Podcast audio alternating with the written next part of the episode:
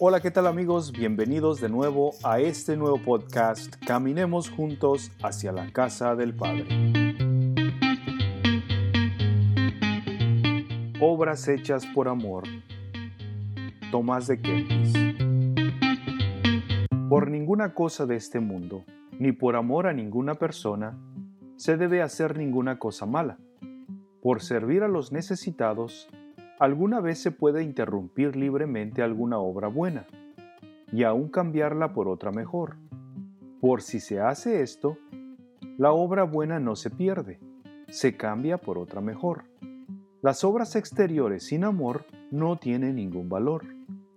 Mas todo lo que se hace por amor, por pequeño e insignificante que sea, es fructuoso en su totalidad.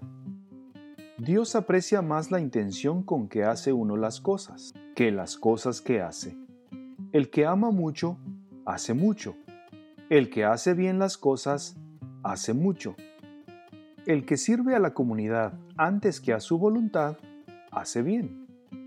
Muchas veces parece caridad lo que antes es carnalidad, porque rara vez no hay mezcla de inclinación natural, voluntad propia esperanza de retribución, sentimiento de comodidad.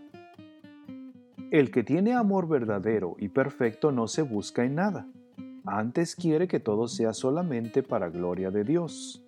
No le tiene envidia a nadie, porque no quiere gozo ninguno personal, ni gozar en sí mismo.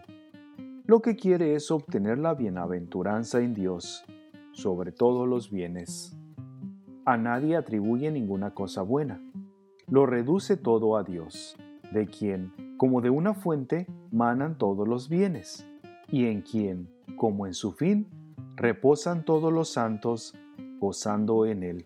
Quien tuviera una sola chispa de amor verdadero, sintiera que todo lo terreno es pura vanidad. Imitación de Cristo. Tomás de Kempis.